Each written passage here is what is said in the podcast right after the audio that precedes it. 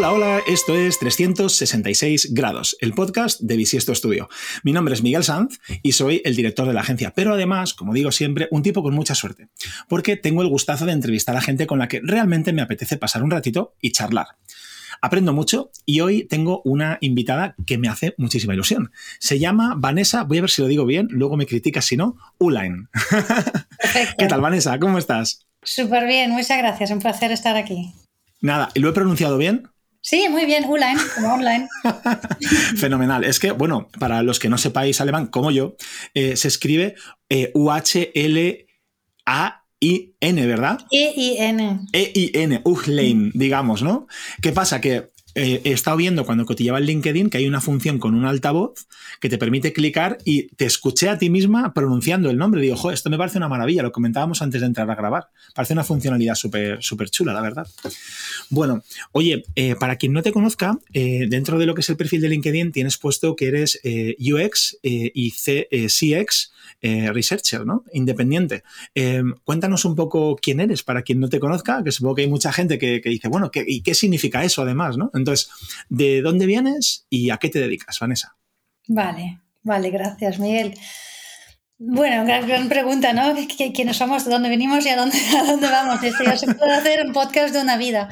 Eh, pero bueno, reduciendo a lo profesional, pues eso, me dedico a la investigación para nutrir el diseño de experiencias, ¿no? Entonces, básicamente es, la intención es que la gente sea más feliz, y que nos frustremos menos y que tengamos más valor ¿no? cuando utilicemos sobre todo la tecnología, pero también pues es la UX, esto es la parte de interfaces que usamos cuando somos usuarios, pero la parte de CX es más todo lo que es Customer Experience, por ejemplo, he trabajado con Leroy Merlin y ahí también incluimos la señalización de toda la tienda, ¿no? Por ejemplo, tú entras en, en, esa tienda y buscas una herramienta y la gente no tiene orientación, no sabe a dónde ir, ¿no? Por ejemplo, eso es una partida de Custom Experience, no tanto solo de UX, de User Experience. Vale. Y entonces, bueno, básicamente mi, mi labor es entender a la gente y lo, lo, bonito es que realmente cuando tú miras mi currículum en los últimos 15 años que me dedico al marketing digital, es como el hilo conductor. Entender a la gente y darle a la gente lo que ellos buscan. Entonces yo empecé en 2006, después del estudio estudié una carrera esta de, de AD internacional en tres países que antes estaba muy de moda. Eh, busqué trabajo en marketing porque me especialicé en marketing y sociología porque es la parte que más me, me gustaba y me cogieron para gestionar campañas de SEM, en 2006. Eso he visto, sí. Entonces yo, era 2006, yo ni sabía que existía esa profesión. Cuando me estaban hablando, digo, pero tengo que programar. Eh, no, porque era todo muy nuevo aún, ¿no? Porque ahora es muy normal, pero hace 15 años, pues no. yo creo que me cogieron porque sabía idiomas, básicamente. Pues no me extrañaría, es un valor, claro que sí. Sí, y tampoco había gente con experiencia, y menos en Alicante, porque bueno, yo vine a España de Erasmus, ¿no? Y luego me, quedé buscando trabajo de marketing. Em, Oye, ¿con qué, ¿con qué edad, Vanessa? Porque, joder, entonces hace bastante. Sí, en 2026 años. Madre mía. qué bueno. Sí, sí. Ya llevo 18 años en España, que ya es bastante. Qué bueno. Joder, ¿y qué, y qué te, qué te enamoró el solecito? Sí, también, y en, su día también un ser humano que hizo que me que quedara. Fue un poco el pack, ¿no? El amor, el sol, el estilo de vida. Claro, Venga, esto, esto va a parecer como el programa este de madrileños por el mundo, ¿no? Que... Me gusta mucho. Pero está genial. O sea, que viniste casi, bueno, pues a estudiar un poco y al final te, acabaste quedando. De ahí, pues has empezado a y has desarrollado tu carrera por aquí, empezando, como decías, por la parte de, SEM, ¿no? De la parte de anuncios de pago. Eso es. Y entonces era una agencia que hacía SEO SEM, yo estaba en SEM. Ya de ahí me fui a una pyme que buscaba un responsable de marketing digital y ahí empecé con el SEO, monté un blog, hacía mailings, eh, hacía wireframes en Excel para la página web, la montaba con, en Dreamweaver con, junto con el informático, ¿no? Eh, sí, los, viejos tiempos. Y ahí, pues básicamente fue como un, un bootcamp de marketing digital de todo, ¿no? Porque Bueno, una pequeña empresa, 15 personas, y hacían como tarjetas plásticas, como de estas, como de fidelización, pero la acercaban a la pyme, ¿no? Qué bueno. Y tenían software y tal para gimnasios, tarjetas de acceso. Entonces, la verdad que aprendí mucho. Y, pero bueno, llegué a un momento que me empecé a aburrir y quería como salir de aquí y hacer cosas grandes, entonces me fui a Madrid. Y también muy bien, en su día todo esto fue muy demandado y en Madrid ya luego me iba eh, más formando también a nivel de... Es como natural deseo, das a contenidos, y marketing, conocí las personas, las customer journeys, pero todo con un tema de contenidos, ¿no? Y ahí en su día lo llamamos search experience, ¿no? Cuando una persona busca algo en Google, ¿cuál es la experiencia cuando encuentra un contenido? Eh, ¿Cumple con la intención que tiene la persona? Eh, ¿Tiene el lenguaje que utiliza la persona? Qué bonito, ¿no? Sí, yo la verdad que no, sé por qué nos has seguido utilizando este, este término, ¿no? Este término. Bonito search experience que, que SEO, ¿no? Sí, pues me lo em, guardo. Lo vamos a poner de moda otra vez, Vanessa. Sí, ese X encima se, ha cortado. Em, bueno, y entonces, ¿qué pasa? Pues yo estaba en Ogilvy, en Neo Ogilvy ahí, esa época, y claro, estaba yo y el resto de mis compañeros todo compraban medios, y yo era como la rara, ¿no? Claro. Y yo me ponía mucho esfuerzo en la investigación, no hay que entender, y me decían, no hay que investigar tanto, hay que hacer. Y digo, no, pero yo no puedo hacer una estrategia si no entiendo, ¿no? ¿A quién Las personas me echaban en, cara que, que, investigaba demasiado. Y entonces yo decía, vale, pues con todo el conocimiento que tengo de consumidor, no solo quiero hacer un blog post, yo quiero hacer cosas más 360. Claro. Y entonces me fui a, a Tribal en su día eh, para hacer estrategia digital. Entonces ya hacerlo como más completo. Y ellos también en su crecimiento pues eh, nos juntaron, yo ahí llevé el departamento, eh, nos juntaron con el departamento de, de, UX. Porque los de UX necesitaban tener mucha investigación sobre las personas. Y automáticamente miro cómo funcionando con el departamento de UX y al final ves como que, bueno, es lo de siempre, ¿no? Entender a las personas, a ver qué necesitan, a ver qué buscan, qué intenciones tienen, pero amplías las técnicas porque antes, claro, yo empezaba con Keyword Research, luego estábamos ampliando con las escuchas y lo llamamos Consumer Intent Modeling, ¿no? Como mezclando. Porque cuando haces un Keyword Research tienes como a nivel cuantitativo mucho, pero no sabes quién, hay detrás o cuál es la intención. Claro, claro, claro, entonces tú lo combinas con la escucha y entonces te haces más una idea de la persona que hay detrás de la busca y que realmente busca, ¿no? Vale. Y de ahí ya, pues luego, pues vas, vas ampliando, ¿no? Empiezas con más encuestas, entrevistas y así poco a poco, pues te haces, ¿no? Tu toolbox y vas aprendiendo hasta que finalmente en algún momento dije, bueno, eso de Madrid está muy bien, pero ya tenía la morriña en Alicante, ¿no? y decía, a, lo, mejor por la playa tiene que ver un poco, ¿no? sí, esto es como el estilo de vida es diferente, ¿no? Entiendo. Y estoy muy agradecida a la época de, de Madrid, ¿no? Porque he podido crecer mucho a nivel profesional, he hecho contactos maravillosos, pero el estilo de vida como que no me llenaba de todo.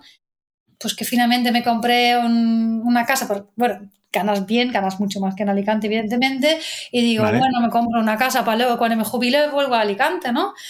Me quedan como 30 años, digo, mira lo que, ¿no? La hipoteca. Y tardé un año, tardé un año en finalmente volverme aquí y hacer freelance.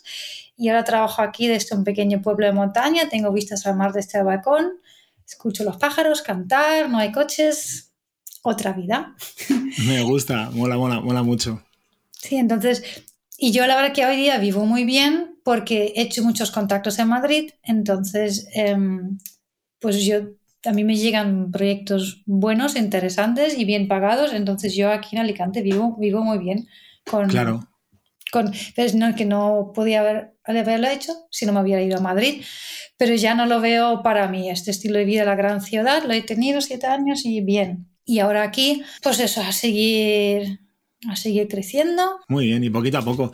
Oye, eh, eh, justo cuando me metí en, LinkedIn a ver, es como que tuvieras el cartel de sold out puesto en, tu perfil. Es que eh, pone literalmente, a ver si tengo por ahí, not available for new projects. Es decir, no estoy disponible para nuevos proyectos, ¿no? En, tu propia descripción. Lo estaba viendo antes y digo, joder, a nivel modo de vida, no sé si es porque realmente no, no puedes más o porque te marcas algún tipo de, digamos, en tu filosofía de vida, pues decides que hay unas horas que vas a dedicar al trabajo, otras horas que vas a dedicar a otras cosas, ¿no? ¿O cómo, cómo lo enfrentas, Vanessa? Sí, justo, va, va un poco por ahí. Mira, yo desde que estoy aquí, claro, al final cada vez te hace más hippie y, y, disfrutas más de la vida. Entonces, pues yo me he hecho profesora de yoga. Anda.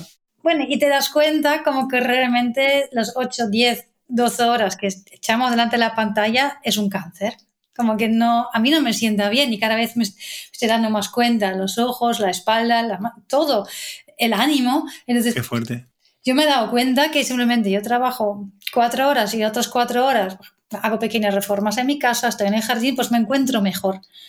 Entiendo. Entonces, eso es un poco a lo que yo aspiro, ¿no? De seguir trabajando en lo mío, pero tener tiempo y espacio para, para mí y vivir igual con menos, pero vivir bien y no estar siempre agotada y cansada y pensando, tengo que mandar un email y este informe. Entonces, ¿qué pasa? Nuestra profesión está muy demandada. Entonces, yo lo había puesto en la biografía que no estaba disponible para proyectos hasta, igual pongo hasta mayo, hasta septiembre, hasta que tengo. Pero aún así, todas las semanas te, llega un mensaje en mail de algún recruiter, hi, how are you? You're interested in very super project? And it's like, no, que no. Entonces, por suerte, también pues me, me, va bien cuando trabajan conmigo. Bueno. Muchas veces repito. Y, y, tengo como mis consultas con los que trabajo mucho. Y luego también, pues tú sabías, es de la universidad, que ahora he tenido un año con colaboración con la universidad y pues sentía que no tenía más tiempo a dar. Y entonces pues digo, mira, lo pongo ahí en el título y desde entonces la verdad no me han contactado. Entonces em, ha funcionado. Pues me parece, me parece, me parece una chulada, ¿no? Que, marques tus espacios. A mí, claro, que te voy a contar a nivel casi de ansiedad, ¿no? O sea, yo pienso, ahora mismo, por ejemplo, tenemos muchísimo trabajo también, ¿no? En, en Bisiesto. Eh, pero, ostras, poner el cartel de no, no admitimos me, resultaría súper complicado. De hecho, siempre intentamos organizarnos para poder eh, asumir un nuevo proyecto, seguir creciendo y tal. Entonces, son como dos maneras de vivir la misma realidad, un poco distintas. Seguro que la tuya es más equilibrada que la mía, ya te lo adelanto pero me parece, me parece muy valiente, ¿no? O sea, me parece que es de tener valor, de tener claras las cosas que quieres y, por eso quería comentarlo contigo. Me, me mola mucho, la verdad, que, vayas por ahí. Oye, voy a remontarme un poquito hacia lo de, digamos, a tu recorrido profesional, porque, claro, cuando estaba viendo esto de primero SEM, luego SEO, luego Inbound, para mí, como hilo, eh, pensaba, digo, bueno, es que será que ha ido creciendo en la profesión a medida que la profesión ha ido tomando importancia porque como tú decías, antes nadie hablaba de, UX, ¿no? Entonces, poco a poco, pero a la vez me, ha encantado cómo lo has hilado, como que poco a poco, digamos que es como un camino desde la eh, Search Experience que has llamado, que me ha encantado, a cómo acaba esto en la experiencia de usuario. Entonces, eh, realmente ¿Cuándo, está el, ¿Cuándo es el cambio en el que no tanto que tú vayas trabajando en experiencia de usuario, sino que alguien te contrata como experta en, UX, ¿no? Eh, ¿cuándo, este nombre empieza a tomar un poco de relevancia y empiezas a, notar que estás dentro de un sector, de algo que realmente te gusta? Mm. Yo diría, eso estaba en Tribal, cuando yo estaba con la estrategia digital y nos sentamos en la misma mesa con la gente de, de UX, empezamos a trabajar mano y mano y entonces en sus días pues se hacían también formaciones y entonces pues a mí me incluían, ¿no? Para la parte de UX que yo hablaba la parte de investigación para nutrir la estrategia de UX, ¿no? Y nutrir el diseño. Y, y básicamente ahí fue también... Por ahí, ese sería el punto, ¿no? También para mí fueron gracias a Luz de León, con la que trabajé y que también me llevó, me invitó a las formaciones que se dio y justo la semana pasada me llamó también, voy a dar otras formaciones para ella también, ¿no? Es bonito también que hay cosas que se mantienen, ¿no? En, el, sí, sí, sí. Pues eh, tengo, tengo por ahí, tengo una lista de personas a las que invitar y ella es claramente una de esas personas, así que ya le tiraré la caña y sabiendo que la conoces, te utilizaré como, como amarre para, conseguirlo. Em, oye, y justo hablas de esta parte de formación, sé que durante todo tu tiempo profesional ha habido muchos momentos en los que, incluyendo ahora, siempre dedicas parte de tu, digamos, de tu jornada laboral en la parte más de formación, ¿no? Eh, ¿Cómo empezaste en esta formación? ¿Cómo surgió? ¿De dónde viene? Pues de que un día das una charla y dices, ostras, esto me gusta, venía de toda la vida. Eh, y, qué significa para ti? Yo creo que este viene de cuando te vas adaptando en el mundo digital a lo que se va demandando, pues siempre son cosas nuevas y que tus clientes no entienden. Entonces, en su día era el SEO, entonces, claro, te contratan el SEO y luego le dices, oye, dime contenido, dime y no quieren colaborar o no quieren publicar contenidos y entonces empezábamos a ir a las empresas a decir, a ver, ¿cómo funciona el algoritmo de Google? Pues eso no es que, yo en mi casa estoy tecleando haciendo magia y utilizábamos una foto de un chico así tecleando como yo hago la magia con el teclado, si no, eso es... Me gusta. Sí, es, como de todos, ¿no? Necesito tu colaboración. Si quieres tener visibilidad, necesitamos generar contenidos, entender al consumidor. Y de ahí surgió, ¿no? Que yo empezaba a dar cursos y, y, me gusta. Yo creo que soy una persona en general como muy didáctica. Me gusta explicar. Entonces, pues me gusta y de ahí pues ha ido creciendo, que te llaman de ahí, te llaman de allá. Entonces, pues he dado clases en, en Cascool, eh, luego en Neoland, pues sí, he visto en muchos sitios. He apuntado, lo tengo apuntado, he hecho mis deberes, Vanessa. Tengo apuntado Digital Innovation Center, Neoland, eh, Unir también con un máster de, investigación experiencia de usuario.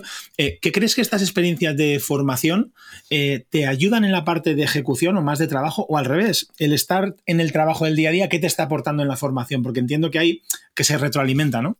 Sí, pues evidentemente en la formación lo que necesitas es saber cosas prácticas ¿no? Porque libros hay muchos, pero luego la realidad es, otra, ¿no? Y igual en España es diferente que en Estados Unidos o otros, ¿no? Por ejemplo, típico, ¿no? Las herramientas de transcripción, ¿no? Tú haces una entrevista y luego te llega un informe con la transcripción, sí, en inglés, pero en alemán no. Claro. por, ejemplo, ¿no? Eh, cositas que, que aprendes a práctica. Entonces, para mí es importante, si enseñas investigación, que tengas práctica en la investigación y sobre todo lo que también creo que los alumnos valoran muchísimo es ver informes, que realmente enseñarles cómo se cuenta reales. la historia. Ya, claro. Claro. De los que se pueden enseñar, porque muchas veces tenemos NDAs y no podemos enseñar de todo, o, tienes que quitar logos. Entiendo. Pero sí, ese es de mucho, mucho valor. Y luego a mí me ha hecho crecer mucho como profesional, em, porque también, por una parte, humildad, porque tú como profe vas ahí, pero luego ves los alumnos tienen mucho nivel. Te enseñan a ti. Claro. claro. Porque a mí, por ejemplo, mucha gente que viene igual a mis clases, como ahora en el máster, pues igual es el, el product lead en Telefónica. O si no, como viene gente ya con, con nivel que ya no es como el estudiante que ha estudiado informática ahora quiere dedicarse a otra cosa, ¿no? Y estudia UX. Entonces, que se aprende también mucho de los alumnos y también a veces te toca enseñar algo que igual no controlas tanto y entonces, claro, te toca empaparte. Claro. cuando te empapas, ¿no? Entonces también aprendes y mejoras. Esto me, me gusta también. Una cosa que me gusta mucho de la formación es también dar, dar respuesta, es como una evolución natural. Ahora hay mucha demanda, ahora todos quieren entender a las personas, entonces pues ayudarnos entre nosotros para que rápidamente hay más gente que que puede dar esas respuestas, ¿no? Porque en el fondo todos nos beneficiamos de los UX researchers. Totalmente. Ahí tenemos plataformas que sean más agradables para nosotros y la, la cantidad de plataformas que hay y aplicaciones, necesitamos muchos researchers, muchos consultores que dicen las empresas, aporta valor. Así es. La letra más grande, no lo llames Todas esas cosas son, son muy importantes, entonces también lo siento ya como una misión casi, ¿no? De decir, mira, necesitamos formar a gente y también para que me dejen vivir, a mí también, y que, haya una nueva generación, ¿no? También. Total. De, estas personas, ¿no? Que, que, se vayan formando, porque luego ten, yo veo que va mucho con tu personalidad. Es como un artista, tú puedes estudiar bellas artes, pero nunca um, triunfar porque realmente no es artista. Y hay gente que no va a la universidad y luego hace unos cuadros geniales, ¿no? O arte. Total. Y con la investigación es lo mismo. Yo con mis alumnos lo veo. Es que hay gente que sigue, ¿no? El patrón, pero les falta, y ¿no? Le falta chicha, ¿no? Le falta esa curiosidad que quizás hace falta, esa empatía, ¿no? Por la persona. Al final hay una parte de empatía muy, muy fuerte, ¿no? De intentar ponerte en su lugar, de hacerte preguntas para entender qué pasa al otro lado, ¿no? Exacto. Entonces te preguntan, eh, ¿tienes la plantilla de los research questions? Es como, eh, no, te los tienes que hacer tú, ¿no? De, cuáles son las preguntas, por ejemplo, importante, ¿no? Ese tipo de cosas. Y la empatía, entonces, claro, tú ves a veces informes, como ahora el máster, ¿no? Justo esta semana hemos tenido la entrega del TFM, el trabajo final máster, eran presentaciones ilustradas con imágenes que tú realmente sientes del usuario, la alegría, la frustración y otros que ponen estadísticas, números y tal, y dices, bien, pero me falta algo, pero ¿qué siente? ¿Qué significa un 3 sobre 5 en la experiencia? ¿no? Pero eso, está bien o no? Es justo eso, la, la empatía. Entonces necesitas ser curiosa y empática para ser Y luego todo lo más viene solo porque la gente, no sé, si te has comprado un coche, has ido de viaje, pues has hecho una investigación. ¿no? Porque tú te pones los criterios de segmentación, por ejemplo, coche, consumo, precio, año, ¿no? Yo qué sé, tienes unos criterios y vas viendo y te haces como... ¿Qué pasa? Cuando nos ponemos en Internet, mucha gente lo olvida. Hacemos un benchmark y empiezan a ver páginas web sin ningún rumbo y es como, pero tú no puedes ver la página web sin saber lo que vas a mirar. ¿Qué quieres mirar? ¿El contenido? ¿El look and feel? ¿Cómo convierten? Em, ¿En qué te centras, no? O sea, ¿qué estás buscando? Sí. Esto, esto que pasa siempre, ¿no? De primero hacerte las preguntas, ¿no? Antes de, de ir a buscar la respuesta, ¿no? Eso, esto, la investigación es eso, hacerte preguntas y luego buscarte las castañas para encontrar las respuestas. Y cuando más azúcar, más dulce, ¿no? Si te dan un presupuesto, más tiempo y un equipo, pues estás dos meses. Yo siempre digo, mira, yo he hecho un proyecto a un cliente grande, dos meses, 14 técnicas de investigación y luego no he hecho nada porque era un cliente grande que lo sabía mejor y que mm, a su jefe le parecía que no, que no había que hacerlo con el foco este en el usuario, sino él lo quería así. Y otras veces igual solo haces unas entrevistas, una encuesta, una escucha y sacas cosas y la gente realmente las implementa y, y hace. Y lo, lleva, a cabo, ¿no? Oye, Vanessa, hay un, hay un ejemplo que pongo siempre y no sé si te va a gustar, así que te lo voy a lanzar para que me lo tires por tierra para que me digas si te gusta o no. yo no sé si lo sabes, pero trabajé muchos años de camarero, ¿no? Y es algo que me ha dejado bastante marcado, porque el, cuando hago las cosas las hago con mucha ilusión y, bueno, pues en ese caso me pasaba también. Entonces, yo cuando iba a una mesa, tú sabes, eh, mirándoles, ves si están contentos, si no están contentos, si están discutiendo, si son una pareja que se está prestando atención o cada uno está a lo suyo, si les gusta la comida, si no, si se han dejado algo en el plato. Incluso si estás en la sala y oyes un cubierto al fondo, como que se cae al suelo, sabes que a alguien se le ha caído un cubierto y además es probable que incluso por el sonido sepa si es una cucharilla o si es un tenedor, porque eh, pesan distinto, ¿no? Entonces, si ya eres un poco flipado como era yo, pues casi sin mirar te das cuenta, ¿no? Entonces, a veces me da la sensación de que todo esto del UX y tal es un poco, parecía lo que decías antes, que parece como si fuera magia negra, y en realidad lo único que es es intentar entender qué está pasando al otro lado, ¿no? Lo que pasa que en Internet tenemos como una barrera que no nos permite ver si se le ha caído el tenedor, si se le ha caído la cuchara o si está contento o no. Entonces tenemos que ayudarnos de ciertas técnicas, pero es lo que en negocios más tradicionales, si eras una persona empática y atenta, eh, normalmente del lado del cliente podías observar, ¿no? ¿Cómo de verdad de mentira es esto? ¿Cómo lo ves? No, es perfecto, claro, así es, por eso es innato. ¿Y cuántos camareros no escuchan nada caer? y te han visto llegar, que te pasan y están muy liados y ni te cogen la nota. Entonces eso va a la persona. Sí, sí, sí, sí. Sí, claro. o sea, que puedo seguir poniendo este ejemplo, Vanessa, ¿me dejas? Claro, hay que, somos observadores, es que nosotros como investigadores observamos y escuchamos mucho. Total. Hablar menos y escuchar más. Claro. No es fácil, no es fácil. Bueno, y también sobre todo escuchar lo que no te dicen y ver lo que no te hacen, ¿no? Por ejemplo, cuando tú ves, cuando tú observas, ¿no? A las personas cuando visitan una página web, muchas veces ellos no te dicen, no encuentro eso, ¿no? Pero tú ves que ellos no encuentran algo, ¿no? Han estado viendo, ¿no? En comparativa, ¿no? Me gustaría compararlo, no sé qué, y abren una ficha y otra ficha, lo hacen manualmente, pero tú sabes que hay un ficha comparativo. Entonces, tú ves y no lo están usando ellos no ven eso. Entonces tú luego tienes que decir al cliente, no ven este feature, pero, si tú no te das cuenta que ellos no lo ven, ellos no te lo dicen, ellos no te dicen, no he Totalmente. Totalmente. Sí, sí, me gusta, me gusta, me gusta mucho la manera de enfocarlo y, vamos, que estamos súper súper alineados. No lo he comentado, pero, pero trabajamos juntos en algunos proyectos y la verdad es que siempre ha sido un placer, Vanessa. Así que uno de los motivos por los que quería charlar contigo es porque sé que de esto, de verdad, de verdad, que sabes muchísimo, ¿no? Y es un lujazo que estés compartiendo tu experiencia con esta gente que, a la que das formación o has dado formación en distintos ámbitos. De hecho, cuando comentabas que, lo que una de las cosas que más gusta a los alumnos es que puedas mostrar, digamos, casos reales, sea con la profundidad que se pueda, ¿no? Por NDAs y demás. Claro, yo también lo veo, ¿no? Como profesional, si fuera mi caso que asista a un curso, eh, joder, no solamente leer, pues que sí, que hay que ser curioso, que hay que ser empático, sino que me ayudas a entender cómo resolviste un problema real, qué inputs le diste al cliente o, ¿no? qué valor entregaste. Ostras, esto es lo que, lo que a mí me hace pagar un curso. Sí, sí, sí. Y sabes, de hecho, de nuestro proyecto yo utilizo mucho un ejemplo. Sí, lo puedo nombrar. Espera, eh, vale, vamos a hacer una cosa. no podemos decir marcas, ¿vale? No vamos a decir marcas, pero te lo voy a decir yo primero a ver si es el mismo. Sí.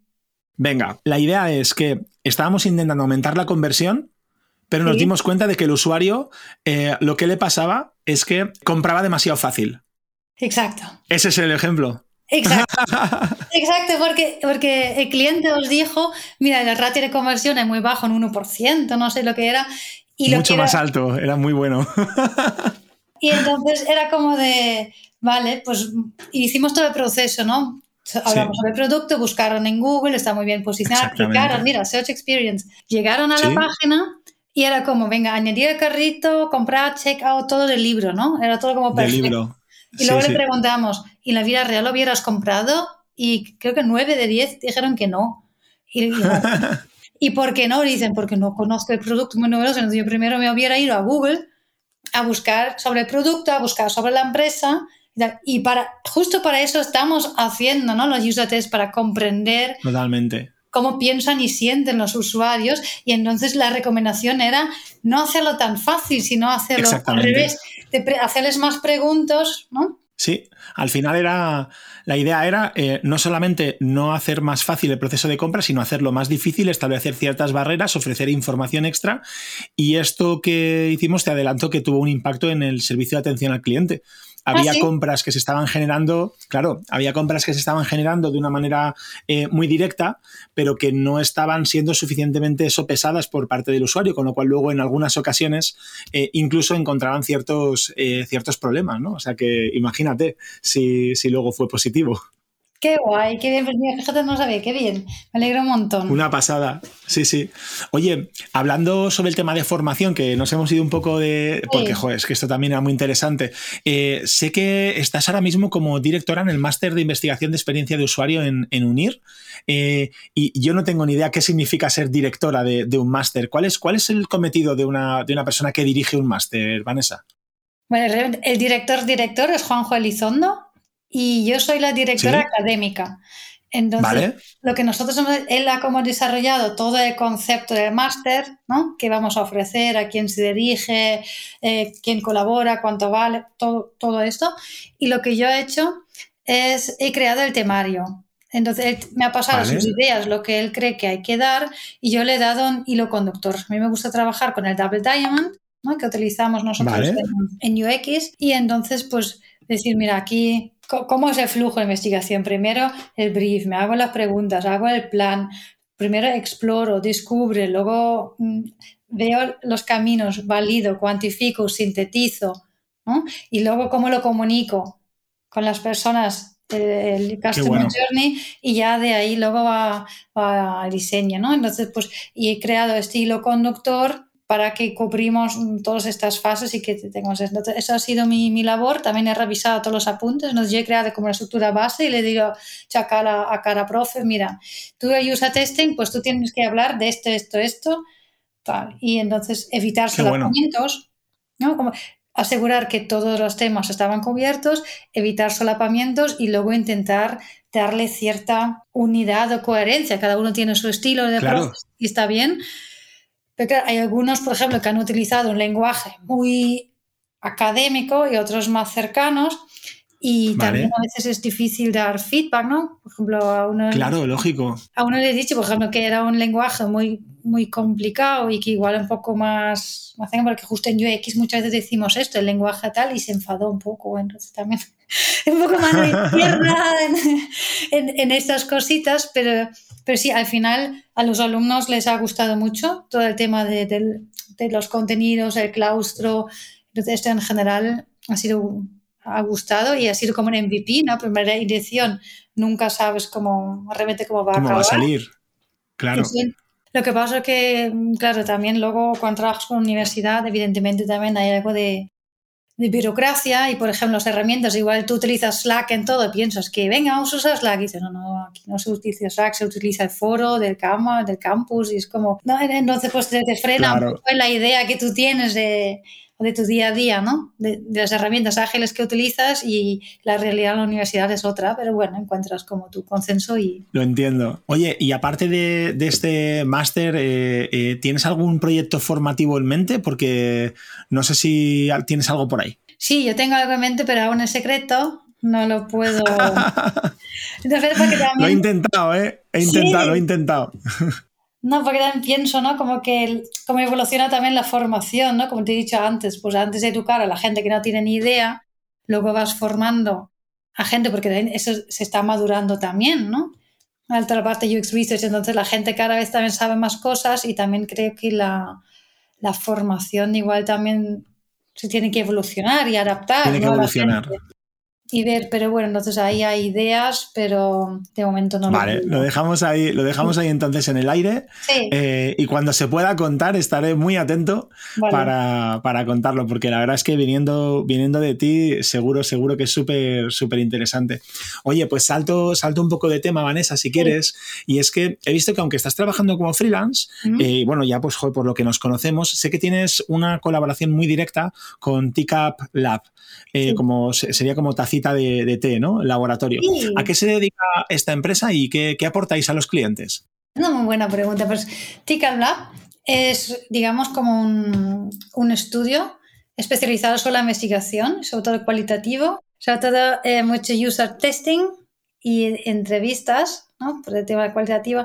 Y eso está liderado por Stefano Serafinelli, con quien tuve el placer de, colaborar una temporada en Madrid y el primer día que nos conocimos, él le gusta mucho el té, a mí también, intercambiamos una bolsita de té. Entonces fue como una cosa que nos conectó desde el principio toda la parte de, té, porque la mayoría de gente es de café. ¿no? Totalmente, sí, sí. Y él es de té, yo soy más de tisanos o de infusiones, ¿no? Pero de té verde, entonces, y el de té negro, y bueno, no sé cómo ahí salió. Entonces, me gusta mucho trabajar con Estefano porque tiene, tiene una calidad humana excepcional y luego es muy perfeccionista, es muy correcto en, todo lo que hace. Entonces, todo está bien atado. No es nada caótico y valora mucho a las personas. Y eso me hace también, igual que vosotros, ¿no? O tú, por ejemplo, también es este valorar. Muchas gracias.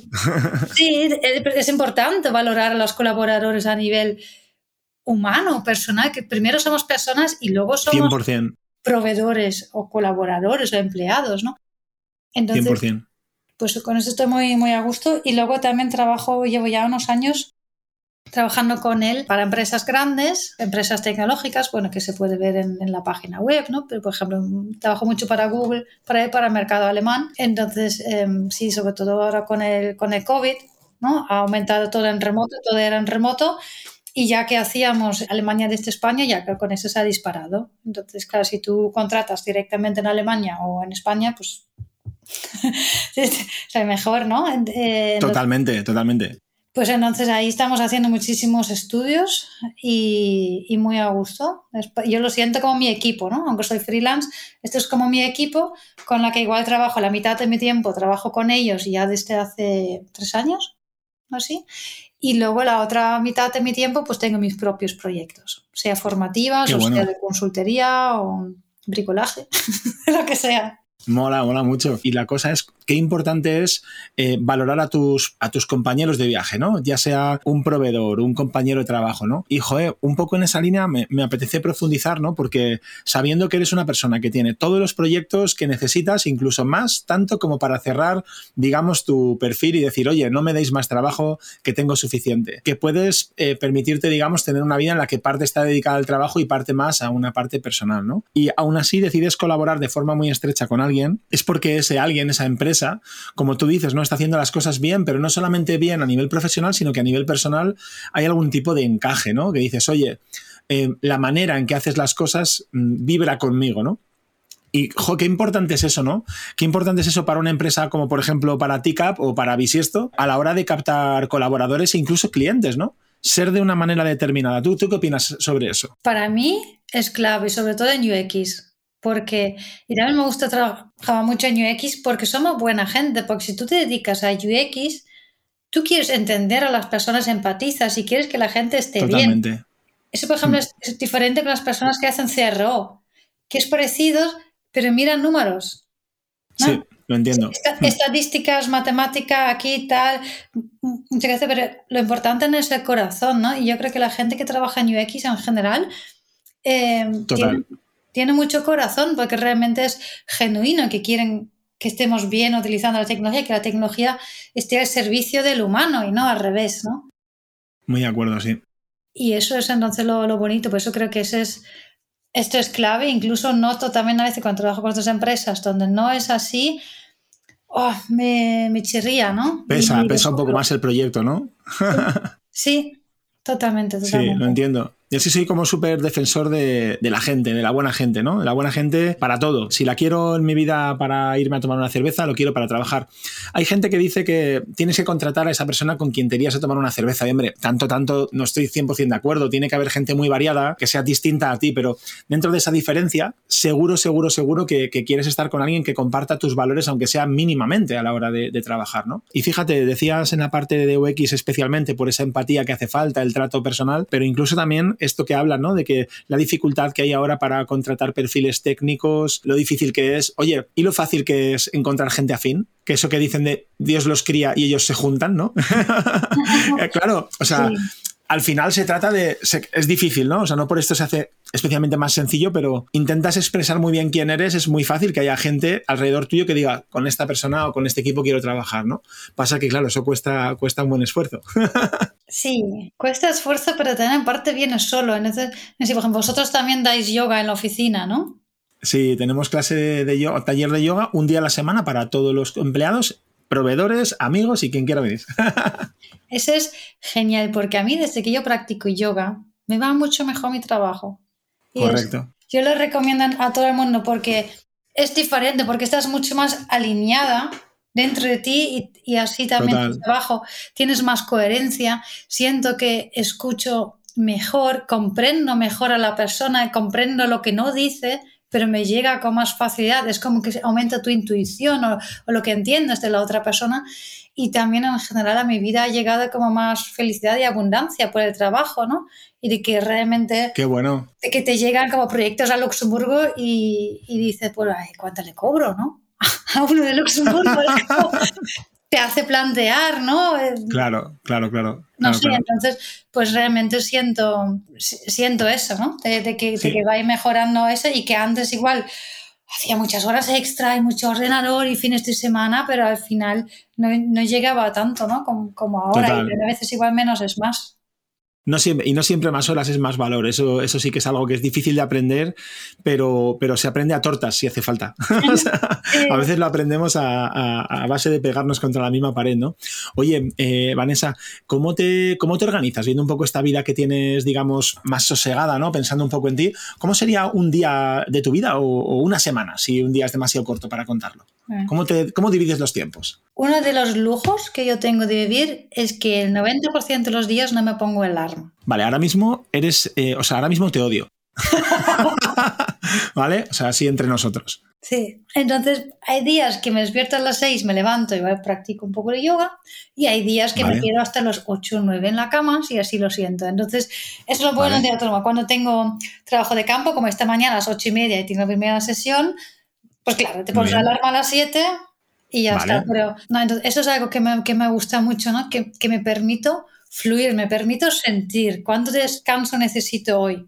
¿no? Y que realmente te levantas cuando, cuando estás descansada y no cuando, cuando tu cuerpo quiere. Hmm. Sí. Sí, sí. Entonces, eso, por ejemplo, es lo que me gusta mucho. Y luego, claro, prestar servicio a otras personas depende de las otras personas y depende de la exigencia de las otras personas y los tiempos que manejan. Entonces, a veces estamos en mis manos y a veces no. A veces no tanto, sí. Eso que dicen que, no tienes jefe, pero que cuando eres autónomo en realidad tienes 10. Eso es, eso es. Entonces, pues mis semanas, como ninguna semana es igual a otra. Entonces, por ejemplo, yo últimamente, yo todo este año he trabajado realmente casi todos los días entre semana, pero por ejemplo el año pasado no conseguía no trabajar todos los días. O igual podía bajar un miércoles a hacer recados, comer con una amiga Igual llegas por la tarde y haces dos horitas respondiendo unos emails o ya está, ¿no? Entonces, pues mi trabajo es muy diferente porque mayoritariamente trabajo por proyectos, ¿no? Ahora hay este estudio, entonces lo preparas, moderas y haces el informe y chao, pero con la universidad ahora he tenido un proyecto todo el año y luego también tengo otro cliente que ahora durante todo el año y me desconfigura un poco todo porque no estaba acostumbrada a trabajar así y se me ha acumulado un poco, ¿no? vale, vale. Las, cosas porque no, nunca había tenido esos clientes anuales y coges proyectos puntuales y al final como mucho, ¿no? Te desbordas. Sí, por eso también ahora me quedan cuatro semanas y me voy de vacaciones y tengo unas ganas. Además, justo con el buen tiempo, o sea que está todo cuadrado. sí, y también por eso yo ahora mismo esta tarde me voy a ver una furgoneta y si me gusta, me la compro y la camperizo y me voy un mes por ahí a perderme. Muy bien. Lo que no sé si te va a dar tiempo en cuatro semanas a camperizar algo, ¿eh, Vanessa? No quiero, no quiero llevar por ahí el podcast, pero tienes un plazo corto, ¿eh? Que lo sepas. No te quiero desanimar. Igual por el primer viaje, viaje con una colchoneta me... Y ya está, sí, sí, sí. Pero va un futuro, ¿no? Pero como la idea un poco de decir, ay, salir y, también back to the basics, ¿no? Muchas veces lo siento, eso en mi vida también. Por ejemplo, en el último año he hecho cuatro veces de tirar ropa y decir, y aún sigo sacando ropa que no me pongo y digo, pero qué locura de ropa tenemos. Totalmente. De muchas cosas, ¿no? De baño. Cuando te empiezas a abrir cajones que tenemos de cosas en el baño y dices, pero ¿para qué? es como, y estoy como dando un montón de cosas y me estoy como aligerando, ¿no? liberando, ¿no? También libros. Lees un libro y lo guardas y luego tienes todos esos libros, vale, queda muy bien, pero ¿cuántas veces más te vuelves a leer ese libro? Sí, sí. Como siento esto, ¿no? Como, como una limpieza, ¿no? De aligerarme de cosas. Totalmente. con menos peso, ¿no? Vivir más libre, sí. Me gusta porque tiene mucho que ver, yo creo, con, con los apegos, ¿no? No tanto con lo que quieres, ni con lo que deseas, ni con lo que necesitas, sino a las cosas a las que te apegas, ¿no? Tanto físicas o, no. Y es un trabajo interesante, ¿no? No todo el mundo somos capaces de, abrir ese, ese, melón, ¿no? Oye, Vanessa, sé que, sé que vas con poquito tiempo, eh, entonces voy a intentar cerrar con un par de preguntitas. La primera es, ¿te animas a compartir algún aprendizaje? Que hayas recogido en tu papel como profesora, ¿no? Pensando en gente, imagínate a alguien que quiera profundizar en, UX, ¿no? Ya sea que ha descubierto la profesión o que la ve desde lejos y dice, ostras, yo creo que aquí podría hacer algo. Eh, ¿Qué aprendizajes les compartirías, ¿no? ¿Qué cosas crees que deberían tener en cuenta? Mirar menos la pantalla. Esta no te la has tenido ni que pensar, ¿eh? no, porque la gente saca la pantalla o lo que me piden, ¿no? Dame una plantilla de research questions, una plantilla de las personas. no, Tú tienes que pensar lo que necesitas saber y qué necesitas plasmar, qué tienes que saber del usuario para el proyecto, ¿no? Y puede variar.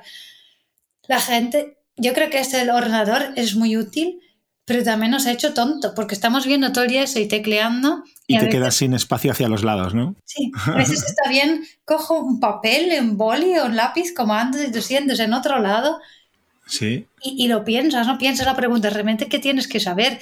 O este lo puedes hacer un ejercicio con, con un hermano, un amigo, con tu madre, puedes hacer un research plan, porque dices... Perfecto. Para saber eso que tengo que saber, y es mucho sentido común. Digo, la base es sentido común y la gente lo pierde y, o pierde mucho tiempo maquetando cosas que luego no entiende, pero, pero, no, esta pregunta ni hacía falta. Ni hacía falta, ¿no? Sí, yo creo que son menos, menos pantalla, menos PowerPoint yo también, yo antes invertía mucho más tiempo en hacer PowerPoints, cada vez menos tiempo en PowerPoints. Más importante que, que tú lo comuniques, ¿no? que, que tú lo sientas y lo sepas comunicar. Por ejemplo, ahora para la presentación del máster, para el lunes que vienen, los cinco mejores alumnos, ¿Sí? que les hemos pedido que hagan una presentación de pecha cucha. ¿Conoces lo de 20 por 20? No, la verdad es que no. Es un tipo de presentación que antes se hacía como en las rondas de startup, que tú tienes como seis minutos y algo, y contar tu idea es un PowerPoint con 20 imágenes y cada imagen tienes 20 segundos. Ostras, pues me gusta, ¿eh? Para, lo, voy, a, lo voy a cotillar. sí, entonces es como otro concepto, además no tanto PowerPoint, tanto cargado, sino es más, cuenta una historia y con imágenes que emocionan ¿no? y que transmiten algo y que sintetiza todo eso y que realmente siente los insights, porque a veces hacemos un Informer Insights de 80 slides, pero al final dicen, hay quien se lo fume eso. Eso, he dicho a algunos alumnos, yo he dicho a algún alumno, mira, eso no se va a leer nadie, no me lo voy a leer y ningún cliente se va a leer ese informe. Con una letra así pequeña, es mucho curro, ahórratelo, sintetiza más, hazlo más grande. Es que hoy no tenemos tanto tiempo para estas cosas. Al final el cliente quiere saber ¿Cuál es el problema? ¿Cuál es la solución? ¿Por qué sufre la página? ¿Cómo puedo crear valor? ¿No? Para eso Exactamente. Sí, al final normalmente suele tener que ver además con, o sea, el cliente al final si tiene dinero para pagarte es porque lo está ganando y quiere ganar más. Entonces, ¿cuáles son esos puntos donde realmente voy a poder ganar más? Y, respecto a lo que has dicho de sintetizar, no, no sé cómo es el dicho porque soy un desastre, pero hay por ahí una especie de refrán que dice algo así como, si quieres que te escriba dos páginas, dame cinco minutos, si quieres que te escriba un párrafo, eh, dame una hora y si quieres que te haga un poema, dame tres días, ¿no? Por lo difícil que es en realidad sintetizar la información. Así que estoy 100% contigo. Yo creo que de hecho el no necesitar un PowerPoint, como decías antes, y el saber sintetizar son grandes características de gente que realmente sabe hacer su trabajo, ¿no? Y que sabe realmente plasmarlo. No, no, no creo que sea muy fácil, además. ¿Dónde crees que va el tema este de UX? ¿Dónde va la experiencia de usuario? ¿Alguna tendencia o alguna cosita que una empresa deba tener en cuenta? Así ya te, pongo, te pones el sombrero de gurú. Ay, gurú poco. Em, bueno, yo creo que eso lo marca la tecnología, ¿no? Porque estamos... 100%. Todo el tema de la experiencia de audio, por ejemplo, ¿no? No es lo mismo ahora, ¿no? Dar una experiencia de audio que de contenido redactado o de las redes virtuales. Entonces yo creo que va, va por ahí, aunque luego también todo va mucho más lento de lo que nosotros creemos, ¿no? Porque el tema todo el audio podcast esto yo di una charla, creo que hace seis años en un evento de la Audio Experience y no sé, no sé si tampoco ha llegado mucho. Tú buscas algo en Siri y le dices Siri, ta, Siri y tal y, y, la respuesta es un poco pobre. Totalmente lo es, sí, sí. Entonces yo creo que eso a veces son como cosas que, ay, ahora va todo por ahí, allá, pero sí, pero realmente no es tan rápido como nosotros pensamos, pero sí, la adaptación al medio, ¿no? Conforme si ahora nos comunicamos con la voz, pues la experiencia con la voz o cuando sean gestos, ¿no? Como ahora, por ejemplo, hay cámaras que he visto en compañeros que dan clases de yoga online, que hay cámaras, ¿no? Que tú haces como gestos y, te, identifican, sí. Claro, todas son novedosas experiencias que, que, habrá que estudiar. Me gusta que, lo veas como, digamos, nuevas puertas abiertas, pero también igual que en tu vida, back to the basics, ¿no? O sea, vale, sí, hay cosas nuevas, pero a su ritmo y siempre con, ¿no? con una base de... Sí, y, y sentido común y observación de lo que se necesita ahora. Y por eso también Igual mi formación, bueno, mi, profesión, dentro de dos años tengo otra cosa puesta en LinkedIn porque esto va evolucionando, ¿no?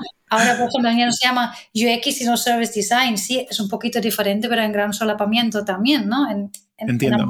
En, ambas partes, ¿no? Va un poco evolucionando y los términos se van adaptando y vas incorporando algo, dejando atrás otra cosa, pero en el fondo se, se mantiene la base, ¿no?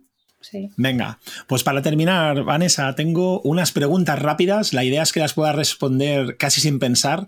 Eh, así que voy con ello. Ahora debería sonar una musiquita de... Vamos a por ello. 3, 2, 1. Comida favorita. Kicheri. ¿Qué es eso? Kicheri es, un plato que se utiliza mucho en Ayurveda. Es una es como para desintoxicante, es como si fuera un estofado de arroz con lentejas y verduras. Vale, sí, sí, sí, sí. Y en la formación le hicimos una cuarentena, 40 días comiendo kicheri. Y yo y otra gente cuando terminas lo sigues comiendo. Así que no te digo nada, te digo todo. Venga, pues comida favorita. Perdona que no, no, te he dejado que sea tan pregunta-respuesta rápida, pero es que me ha generado curiosidad. Hobbies. Bueno, el yoga. El yoga. Lo que más te gusta de la gente. Ay, que me sorprenden. ¿Y lo que menos te gusta de la gente? Las malas formas. un lugar para visitar. Me gustaría ir a Uzbekistán. Pero si no fueras researcher, ¿a qué te dedicarías? Yo creo que al bricolaje. Bricolaje. a mí me gustan mucho las reformas y disfruto mucho enluciendo y, alguna vez le he pensado que me gustaría de alguna forma dedicarme más a eso porque me libera mucho la cabeza. Y es como tus, tus manos saben qué tienen que hacer. Es algo... Exactamente. Y al final del día tú has visto lo que has hecho, ¿no? Porque nuestro trabajo es todo digital, no ves avances. Ocurre mucho, sí. Y ya, ya sé, tengo una respuesta a tu pregunta anterior. Ah, sí, te has quedado ahí pensando, ¿eh? Sí, sí porque realmente creo que, es algo que me ha ayudado mucho a mí como persona y profesional y lo recomiendo a todos, es leer un libro sobre el enneagrama. Enneagrama, ¿vale? Sí, es para descubrir tu tipo de personalidad y sobre todo como researcher tú descubres tu bias, ¿sabes? Porque todos tenemos una tendencia, ¿no? El te lo dije o igual no me atrevo o no. Y entonces aprendes mucho sobre ti mismo y coges como más confianza y hacer un trabajo más, más profesional y trabajas más a gusto en tu vida en general. Mola, o sea, que tiene que ver, que has dicho vayas, sería con tus, así en español, tus sesgos, ¿no? Cognitivos. Exacto, tu personalidad, ¿no? Claro, claro, claro. Pues Vanessa, no te voy a robar más tiempo. Dinos, por favor, dónde podría alguien que quiera contratar contigo, dónde podría seguirte o encontrarte. Bueno, yo las redes cada vez menos, entonces eh, en LinkedIn. vale.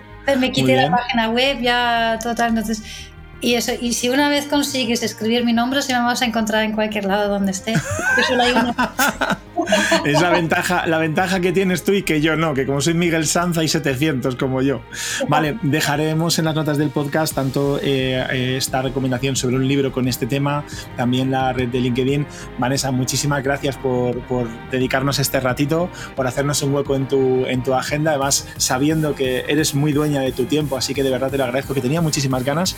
Y a las personas que hayáis aguantado hasta el final, que hayáis eh, escuchado tanto a Vanessa como, como a mí hasta este momento, muchísimas gracias también por acompañarnos. Os recuerdo que el podcast estará en bisiesto.es barra podcast y que lo tendremos subido tanto en vídeo en YouTube como en audio en Spotify, iBox, en Anchor y en todas las plataformas que, podamos. Así que muchísimas gracias y, hasta la próxima. Un abrazo, Vanessa. Un abrazo para ti, el placer ha sido mío. Muchas gracias. chao, chao.